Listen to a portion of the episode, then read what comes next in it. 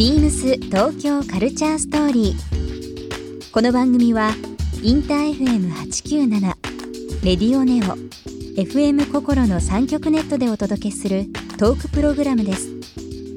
案内役はビームスコミュニケーションディレクターの土井博志。今週のゲストはワルツ角田太郎です中目黒のカセットテープ専門店ワルツのオーナー角田太郎さんをお迎え。カセットテープを中心にさまざまなアナログメディアを販売するワルツは音楽やファッション関係者も注目するショップでドイツのクラシックレーベルとビームスティとのコラボレーションアイテムが限定販売されるなどもしています。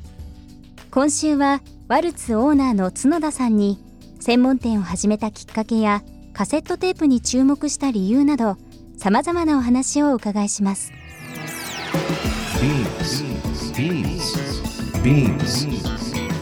BeamsTokyo Culture Story Beams Tokyo Culture Story This program is brought to you by Beams ビームスありとあらゆるものをミックスして自分たちらしく楽しむそれぞれの時代を生きる若者たちが形作る東京のカルチャー。ビームス東京カルチャーストーリー。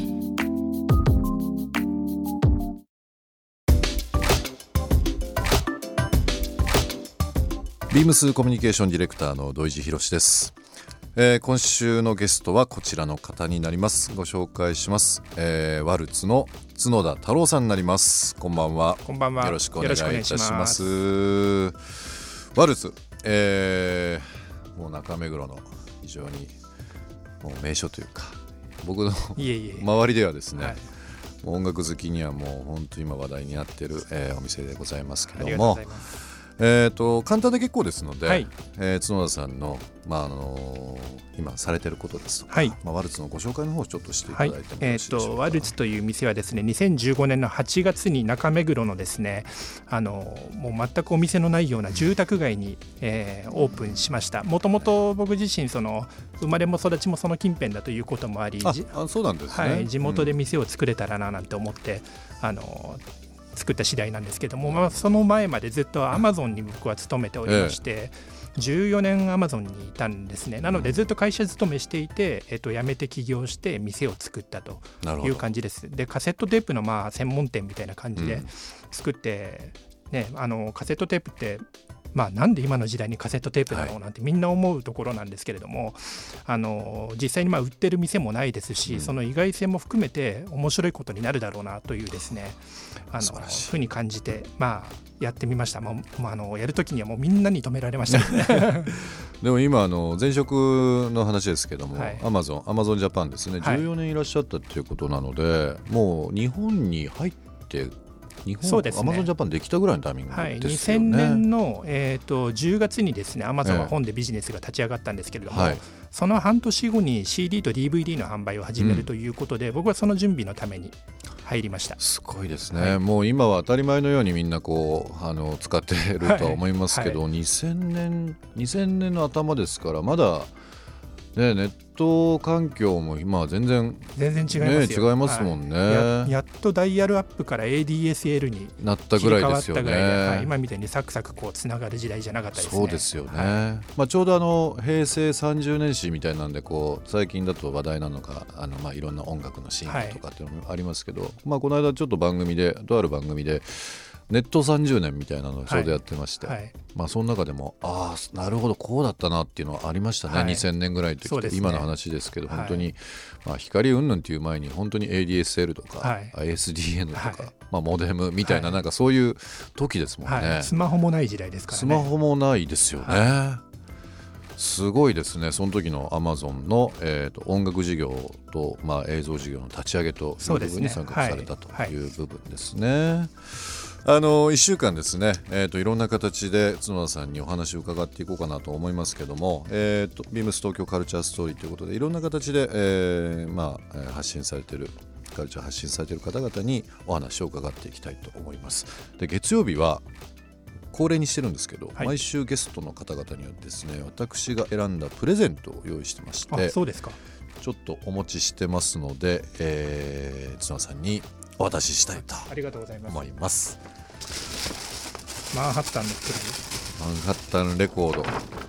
のですねちょっと変わり種をはい。お持ちしました、まあ、ラジオなのでちょっとディテール言いますけども PVC っていう、まあ、あの半透明の、はい。えーバッグ今非常に、えー去年もそうですけど今年も非常に流行ってますがその PVC のクリアバッグでできた、まあ、ヒップホップも含めてですけど老舗マンハッタンレコードの、はいオフィシャルの PVC のバッグになってありがとうございます。12インチがそのまま入る。そうですね。はい。バッグになりますので、レコードサイズ。でまあ僕も レコード好きだったんで、まあ、マンハッタンももちろんですけどあの懐かしく思いますけど、まあ、今のそのトレンドと、えーまあ、合わせた形で、はい。えーセカンドラボという、えーブランドありますけどもそちらとマンハッタンレコードが、あのーまあ、コラボというあ形で出てるものになりますへね。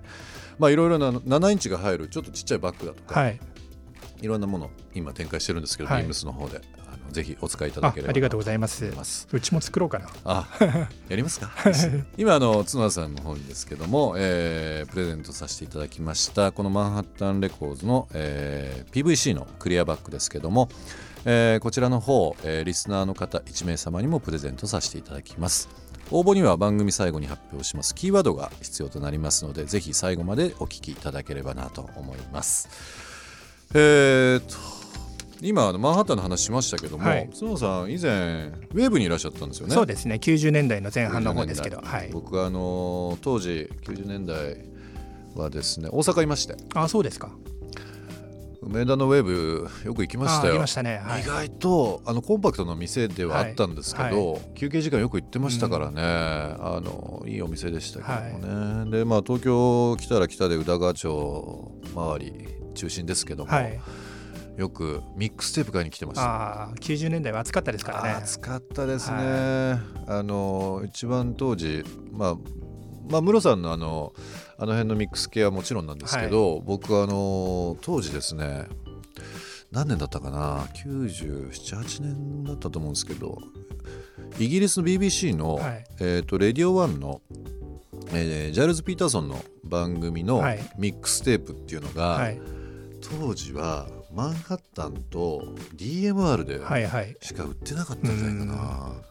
あれを多分今考えると高かったと思うんですけど3000円ぐらいで2000円か3000円で買いましたね。あそうですか。ん、今なんか話しながら思い出しましたけどもね、ジャイルスのミックスかっこいいですもんね。かっこいいですよはねい。ま、未だにあのあのもちろんネットラジオとかではい。聞いたりしますけど、当時ですねインターネットラジオなもちろんなかったんで、はい。もうそれで曲聴いて、うん。音楽詳しいやつにこの曲なんだっけとはい。かっていうので、あの答え合わせしながらうん。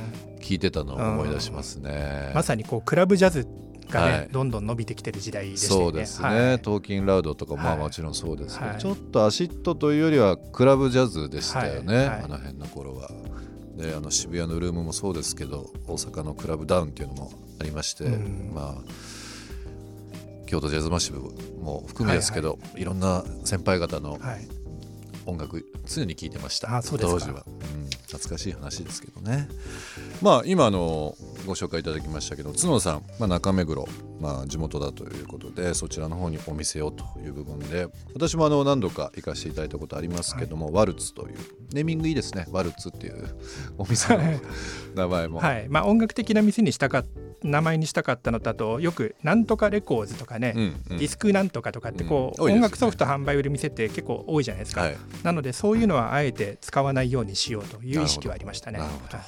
まああのカセットテープ専門店っていうと、まあ、それだけになってしまいますけど、はい。まあ、洋書ですとか、はい。まあ、バイナル、まあ、アナログ、そうですね。はい。も販売されてますし、まあ、グッズそれに関連グッズもそうですけどカセットデッキも販売されてそうるとか、ですね。はい。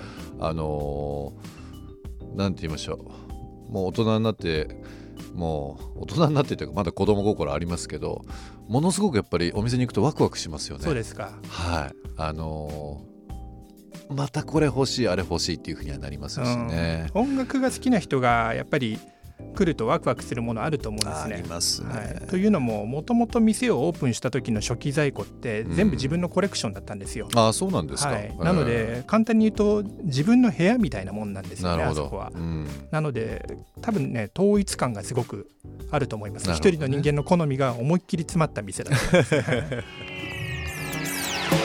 ビームス東京カルチャーストーリー。ゲスト角田太郎さんにプレゼントした PVC バッグをリスナー1名様にもプレゼント。応募に必要なキーワード「カセット」を記載して番組メールアドレス beams897 アットマークインター FM.jp までご応募ください。詳しくは番組ホームページまで。Beams ビームシティ原宿ショップマネージャー藤瀬明宏です。ビームシティ原宿では3月15日から24日までニューヨークを拠点にするコミュニティレーベルパークスデパートメントのポップアップショップを開催します。T シャツ、パーカーなどストリート、アート色の強いアイテムが揃います。ビームシティ別注の限定アイテムもございますので、この機会にぜひご来店ください。Beams 東京カルチャーストーリー Beams Tokyo Culture Story. This program was brought to you by Beams.